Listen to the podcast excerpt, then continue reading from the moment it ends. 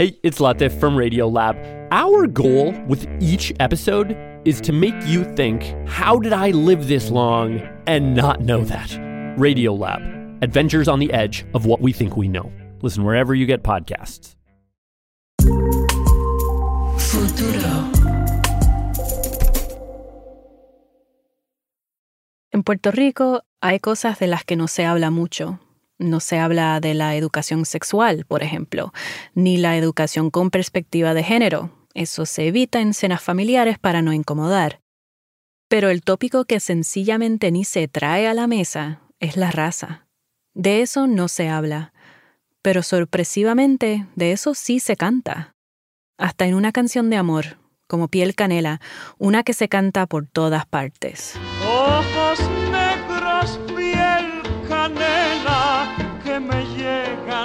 Desesperar. Cuando te fijas bien en esa letra, notas que tiene que ver con piel de un tono particular.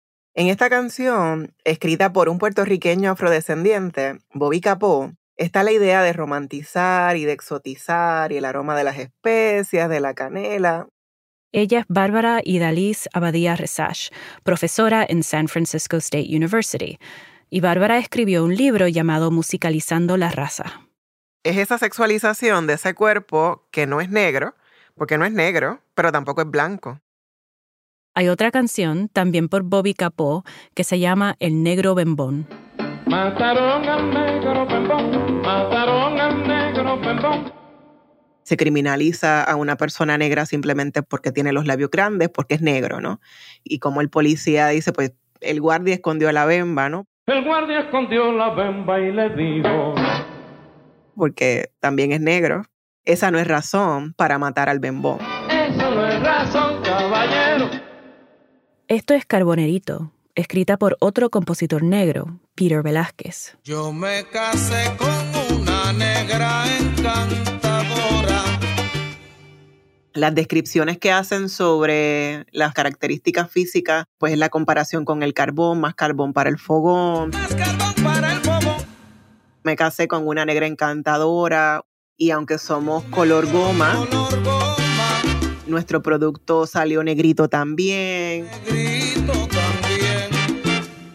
Así que canciones como El Negro Bembón y Carbonerito criminalizan, degradan y estereotipan a la gente negra y otras como Piel Canela romantizan y exotizan el mestizaje. Sin embargo, hay una canción que es muy diferente.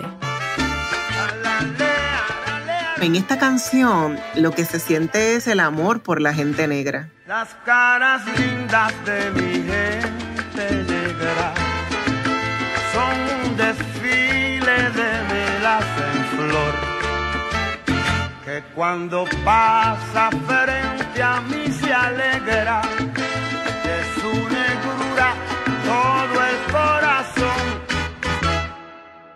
Es algo muy simple, muy sencillo, las caras lindas de mi gente negra. Escrita por Catalino Curé Alonso, mejor conocido como Don Tite. Como músico fui como sastre, un desastre. Eso lo dijo por televisión en el show de Tommy en 1980. Tite Curé es autor de más de 2.000 canciones. Y muchas, pero muchas, fueron hits. Éxitos para Celia Cruz, Si tu brujería me manda pa' que Cheo Feliciano, Anacaona, india de raza. La Lupe, según tu punto de vista. Héctor Lavoe Tu amor es un periódico de ayer. y muchos más. Para darte contexto de su genio, te traigo una anécdota. Gabriel García Márquez llegó a decir que le tenía envidia a una de las canciones de Tite, Plantación Adentro, porque él había logrado en ella lo que a García Márquez le había tomado un libro entero hacer, contar la historia de América Latina. Pero Las Caras Lindas es otra cosa. Es un poema de amor, Le pone un corazón, le pone un rostro a la gente negra. A lo mejor me estaba cantando a mí también, ¿no? Bárbara me contó que en las caras lindas, las personas negras tienen la posibilidad de reconocerse y quererse. Para mí, uno de los valores principales de las caras lindas de mi gente negra es esa amplitud, ¿verdad? De que no solamente para Puerto Rico, pero también el hecho de que humaniza. mi gente negra, o sea, es belleza y hay que reconocerlo.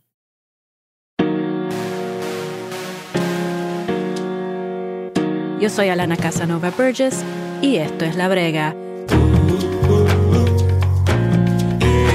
Una coproducción de Futuro Studios y WNYC Studios.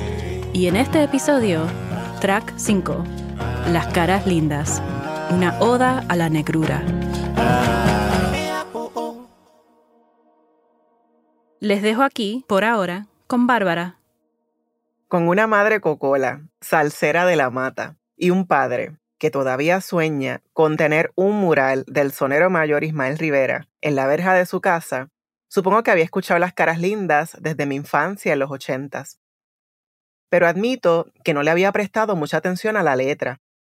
Entonces, en 2003, cuando escribía mi tesis de maestría, Las caras lindas reapareció. Escucharla muchas veces, transcribirla y analizarla, me reveló una letra distinta que celebra la lindura de lo negro y no lo representa desde la discriminación ni el prejuicio. Las caras lindas de mi gente. Las caras lindas de mi gente negra son un desfile de melaza en flor, que cuando pasa Frente a mí se alegra de su negrura todo el corazón.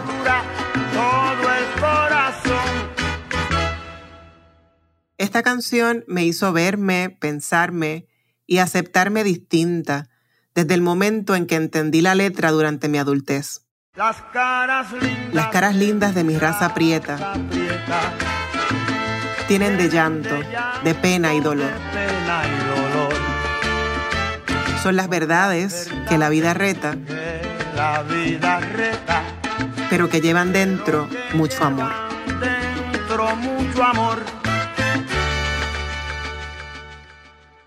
En 1980, en el programa de televisión puertorriqueño El Show de Tommy, cuando le preguntaron a Tite Curet cómo se identificaba, no dijo puertorriqueño. Yo soy antillano de visibles raíces africanas. Y entonces, Así como Don Tite se llamaba antillano visiblemente negro antes que puertorriqueño, yo me llamo negra antes que puertorriqueña.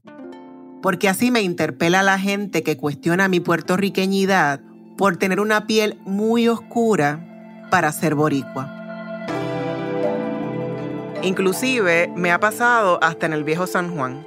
Me han preguntado que si en verdad soy puertorriqueña, parecería que soy muy negra para ser de mi país. En Puerto Rico hay un mito, que todos somos perfectamente mestizos, que somos la mezcla del indio taíno, el blanco español y el negro africano. Este mito viene de la historia de Puerto Rico. En los años 50, los políticos puertorriqueños trataron de vender al Congreso de los Estados Unidos esta idea de que Puerto Rico no era un país negro empobrecido. En un esfuerzo por ser tratados más como un Estado, perpetuaron este mito de que todos éramos mestizos. Y por lo tanto, Puerto Rico no era negro. Nombrarme negra me ayuda a resistir el mito del mestizaje. Que somos una gran familia puertorriqueña armoniosa, cuando en realidad ese mito, esa creencia, ignora que la sociedad privilegia a unas personas sobre otras. Lo vemos en las representaciones en los medios o vamos, en los certámenes de belleza, en los que la blancura es lo hermoso y la belleza de la negrura se cuestiona. Los cuerpos blancos tienen privilegios sobre los cuerpos negros como el mío y el de Tite. Pero en las caras lindas, no. La cara linda es el poema a la negritud más lindo y más profundo de Puerto Rico y cuidado que de las Américas. Ese es Juan Otero Garavís, autor y profesor de literatura puertorriqueña y caribeña en la Universidad de Puerto Rico. Para él, Tite fue un maestro de decir mucho, pero desde lo sencillo, lo sutil y simple. Un maestro de canciones que todo el mundo puede cantar. Lo más importante de las caras lindas es destacar la belleza del rostro, ¿no? Porque la cultura puertorriqueña ha reconocido la belleza del cuerpo y de los afrodescendentes, pero nunca se le había atribuido la cara, ¿no? Y Tite, o sea, no, pues no, no. Las caras lindas de mi gente negra. De hecho, Juan fue bien enfático en decirme que Tite no describe esas caras. Y yo creo que es que Tite no especifica porque su intención es celebrar todas las caras negras. Si es negra, es linda y se acabó. Eso es súper poderoso, porque en este país que está obsesionado con ese mito peligroso que privilegia a lo blanco, que privilegia no hablar de raza, pues Tite está poniendo la negritud primero. Tite nunca le hizo una composición a la herencia española. No le interesaba. Trabajaba con la gente pobre, la herencia, la, la herencia india, la herencia africana. Habla de un Puerto Rico problemático, de problemas raciales. Hay que remirar esa historia. Tite Cura era muy honesto, muy honesto. Ese es Rubén Blades, escritor, actor, cantante, que casualmente acompañó a Ismael Rivera, Maelo, en los coros de Las Caras Lindas. Y el que escribe honestamente tiene la capacidad de llegarle a la gente a donde sea, en el lugar que sea. Cuando escucho alguna música de salsa, yo puedo definir esa canción es de papi por la forma en que está escrita, por la fineza, por las palabras. Esa es la voz de Hilda Curet Velázquez, hija de Don Tite. Los recuerdo siempre con un bolígrafo en mano o un lápiz en mano, una libretita pequeña o si no una grabadorita pequeña. Tenía ese talento y a papi nadie lo iba a detener.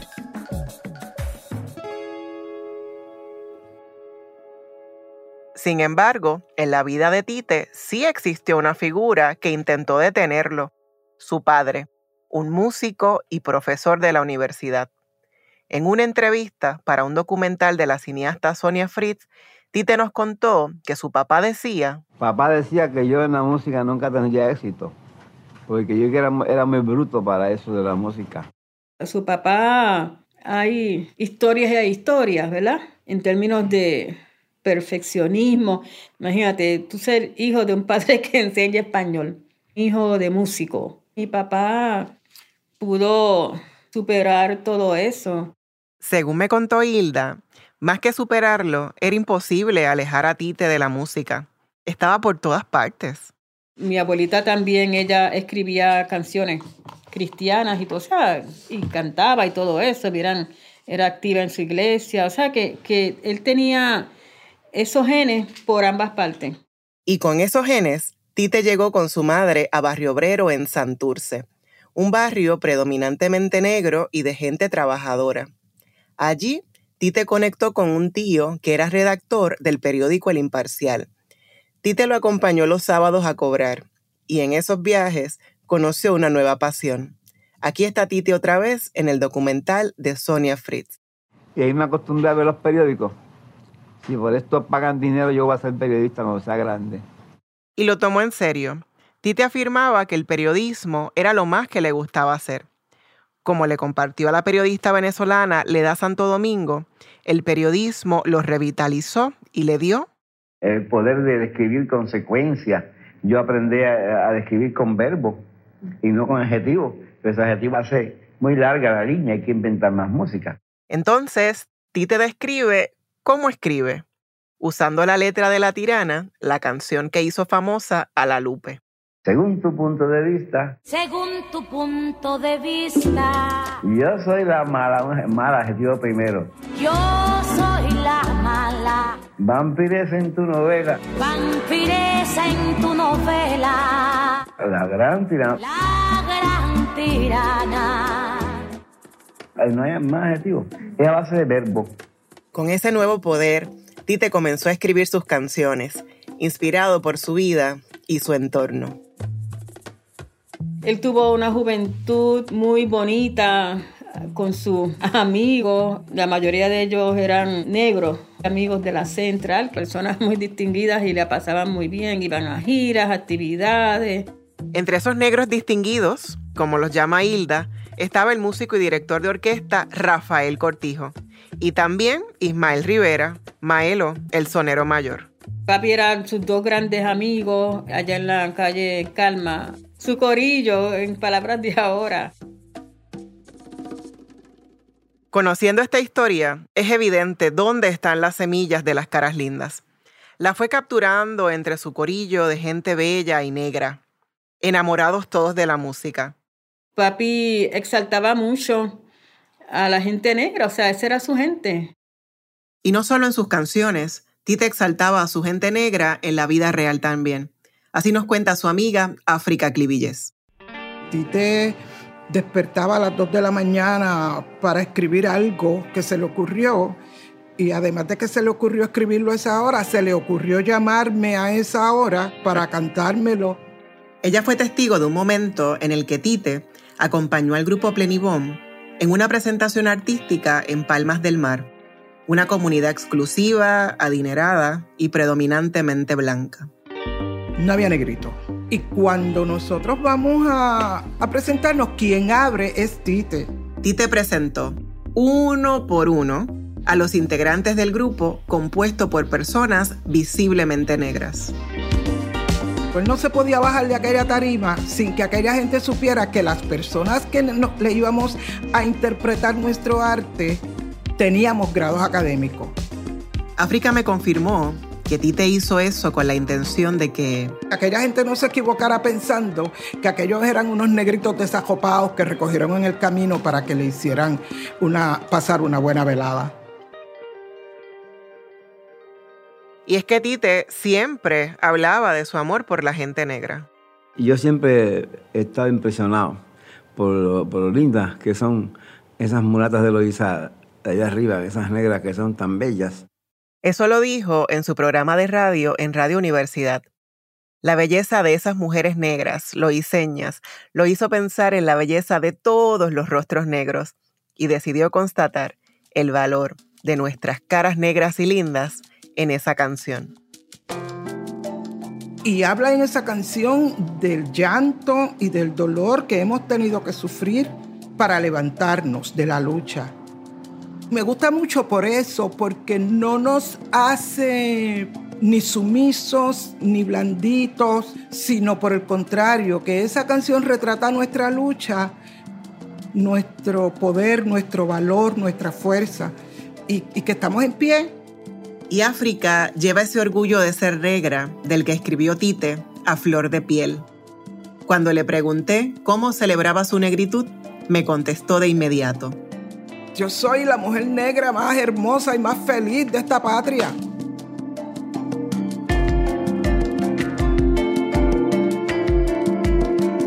Confieso que cuando escuché eso, sonreí, pero también admito que me resentí un poco porque yo nunca me he sentido así. Y eso me lleva a cuestionarme por qué les ha resultado tan fácil a Tite y a África celebrar su negritud mientras yo aún transito por el racismo internalizado.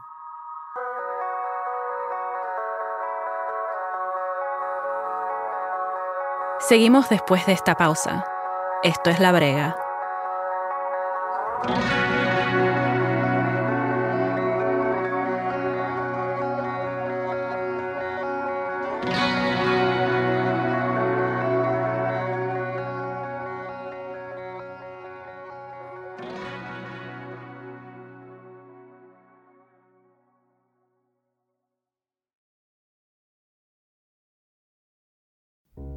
I'm Terrence McKnight. Join me for a new season of the podcast where people tell stories about the classical music that shaped their lives. I'm Tom Hiddleston. My name is Natalie Joachim. I'm Marin Alsop, and you're listening to the Open Ears Project. You're going to meet some incredible people, and maybe, like them, fall in love with a piece of music. The Open Ears Project. Listen wherever you get podcasts.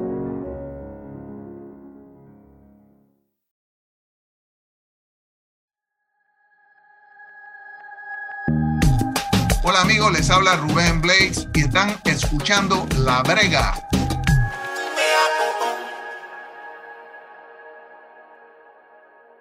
Esto es La Brega. Yo soy Alana Casanova Burgess. Seguimos con Bárbara y Dalis Abadía Resach, que nos cuenta de Don Tite Curet y sus caras lindas. Antes de la pausa me preguntaba ¿Cómo África y Tite celebran su negritud tan fácilmente, mientras todavía yo siento dificultad navegando por el racismo internalizado? Es una pregunta hipotética o contradictoria. Yo nunca me he sentido como África, ni he celebrado mi negritud como Tite, porque desde mi infancia mi negrura se distanciaba de la belleza de mis hermanos trigueñitos de ojos verdes. Mi existencia siempre se cuestionó, solo porque nací más negra que mi padre, mi madre y mis hermanos. Ese racismo internalizado no se internaliza así porque sí. Viene de afuera, de un racismo sistémico que nos arropa a todos. Y para cada una de nosotras descubrir eso y aprender cómo batallarlo toma tiempo. Y es una lucha. Una lucha que necesita de una comunidad para poder avanzar. Las caras lindas es un buen ejemplo de eso.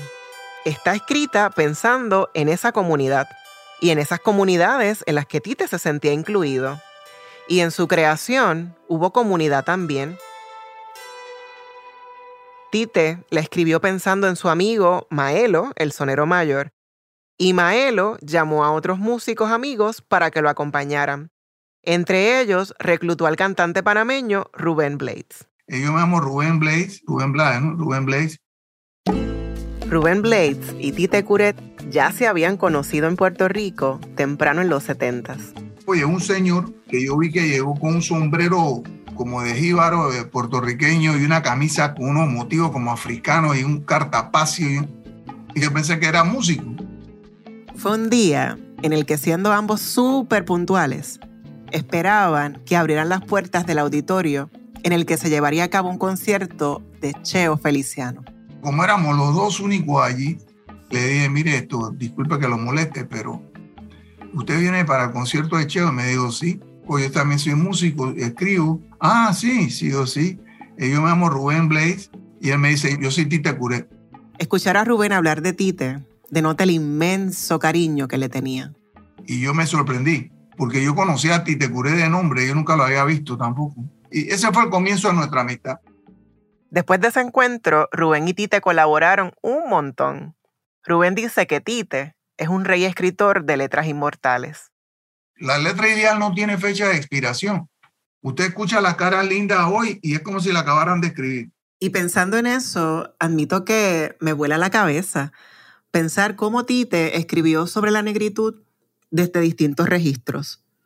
En Las Caras Lindas celebra, y en otros tesoros musicales que compuso aparece Desahucio, en la que denunció explícitamente la criminalización de la negritud. La sangre inocente nos cubrió de duelo, los gritos de muerte despertaron a un pueblo. Esta es una de las canciones que le concedió a Rubén. Cuando yo vi Desahucio, Tite me la mandó.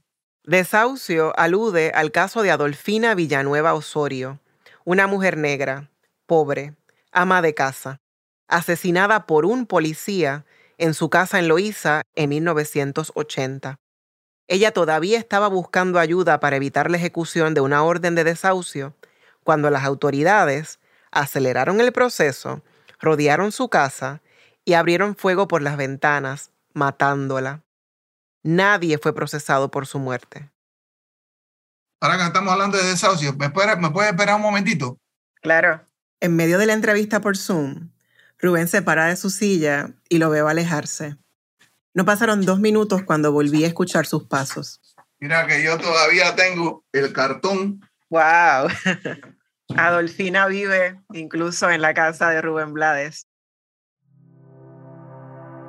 Rubén regresó cargando un pedazo de cartón que lee Rubén, la familia de Adolfina Villanueva.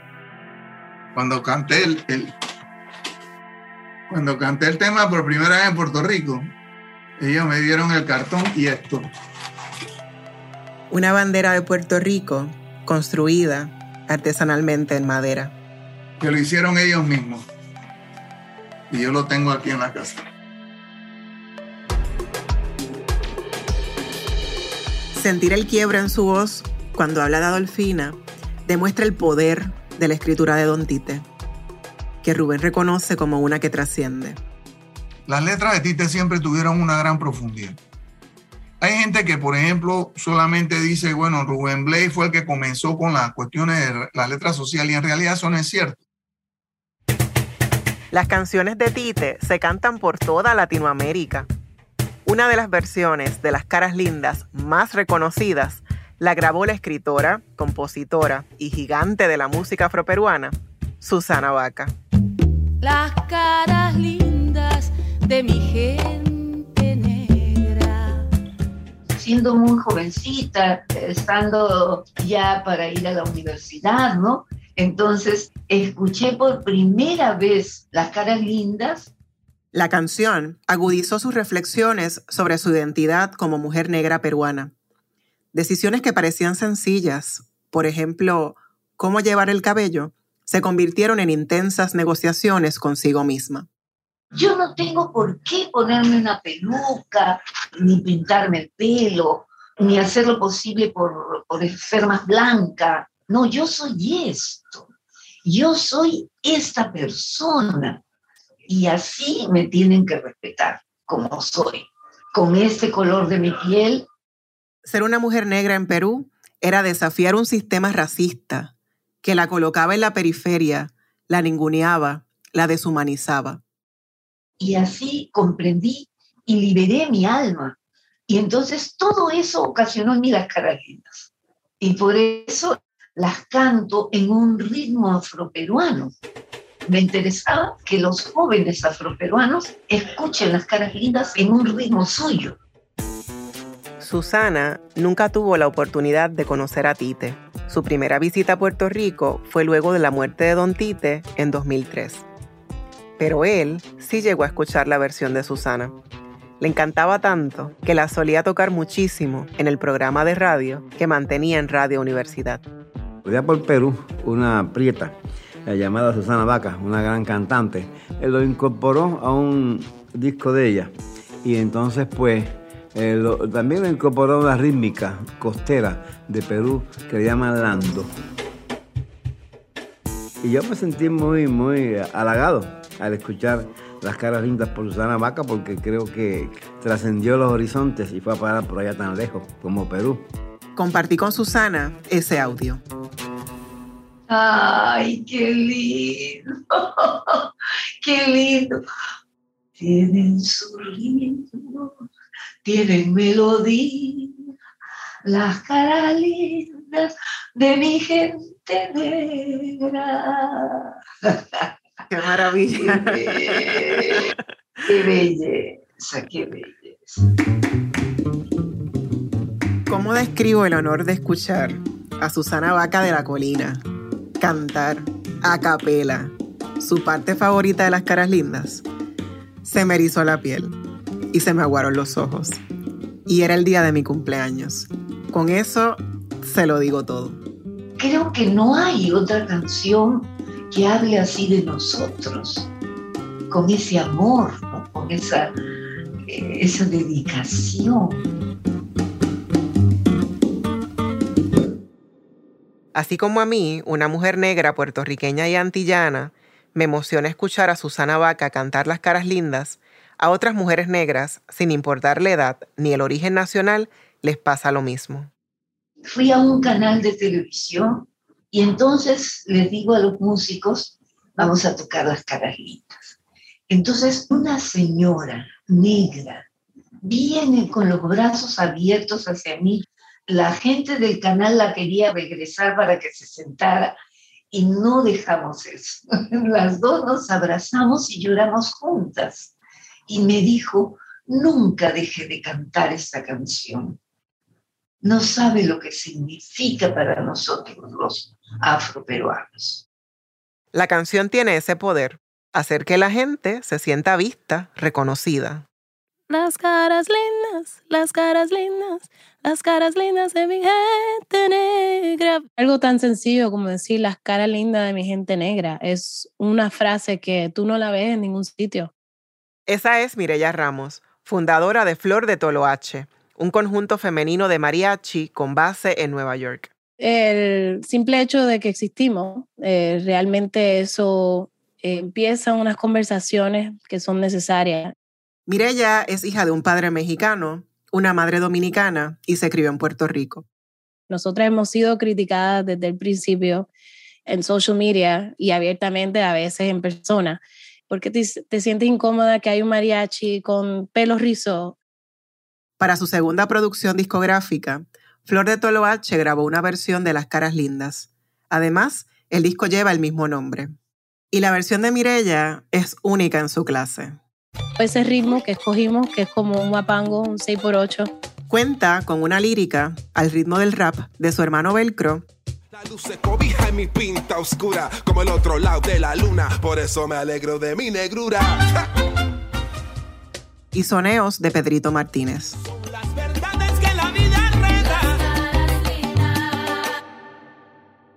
Todo esto con la intención bien explícita de que su versión fuera una explosión de negritud con influencias afromexicanas. Hoy, Mirella reivindica a todas las niñas que se pueden ver representadas en una mujer negra como ella.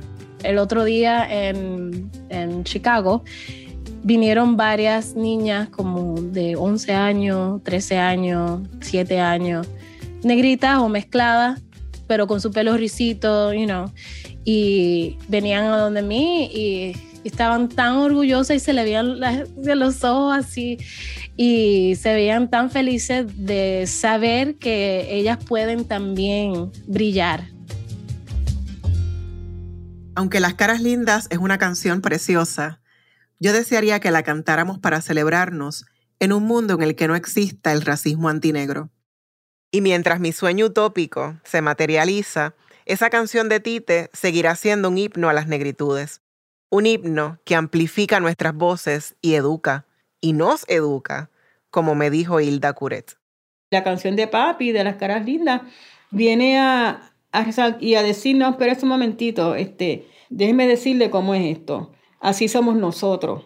Denme una oportunidad. Denme un, give me a break. ¿Me entiende? Que yo te voy a enseñar. Mientras las caras lindas siga siendo cantada, seguiremos celebrando a Don Tite. Papi siempre ha estado presente. Siempre ha estado presente y no se ha ido. Y no se ha ido.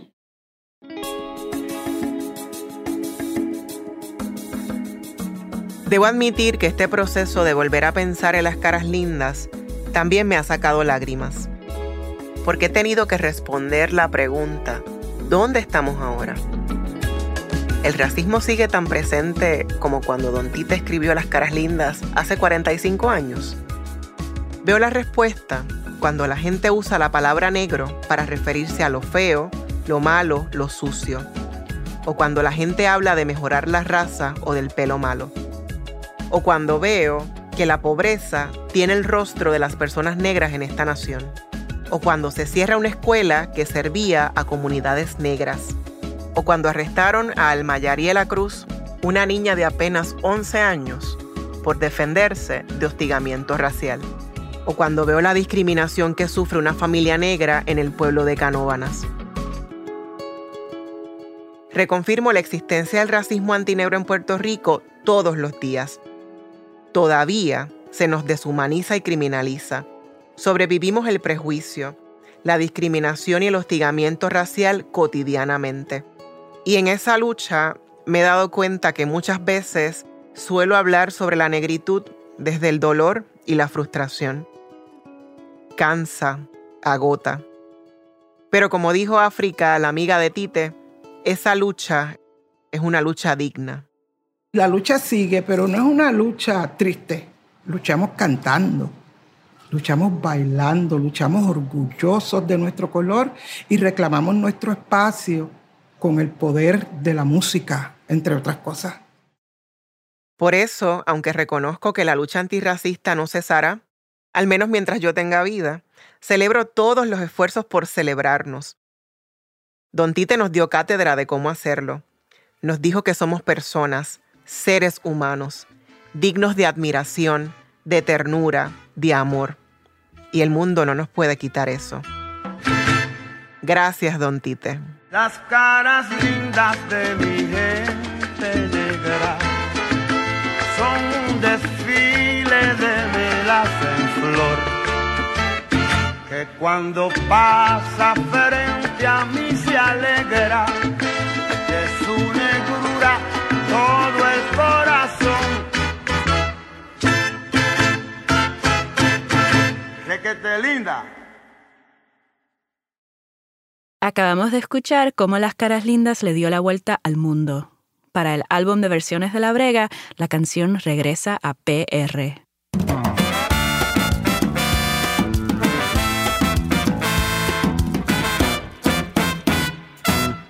Le pedimos a la tribu de Abrante, una orquesta de 12 músicos afroboricuas, que imaginaran su versión.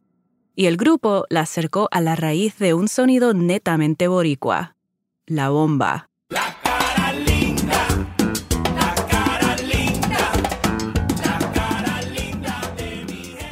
Pueden escuchar la versión entera en el álbum de La Brega, que estará disponible pronto.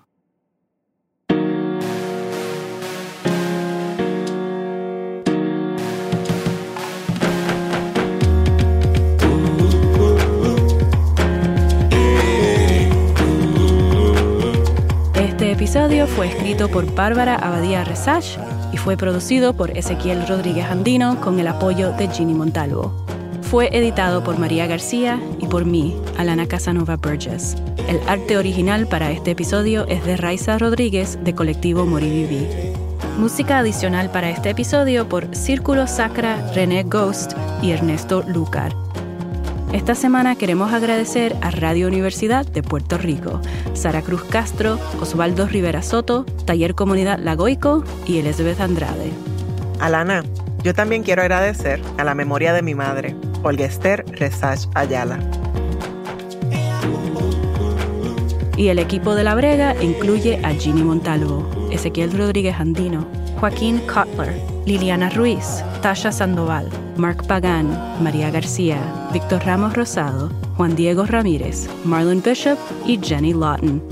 Istra Pacheco y María Soledad estuvieron a cargo de verificación de datos esta temporada. Nuestro ingeniero de sonido es Joe Plord. Nuestro tema es por IFE. La música original es de Balloon. Puedes escuchar toda la música que aparece en este episodio y en esta temporada en nuestro Spotify playlist. Tenemos un enlace en las notas del episodio. Y no olvides darle like para guardarlo en tu biblioteca porque irá creciendo cada semana. Esta temporada de La Brega existe gracias a The Mellon Foundation. Soy Alana Casanova Burgess. Nos escuchamos aquí para el track 6, Boricua en la Luna. Bye.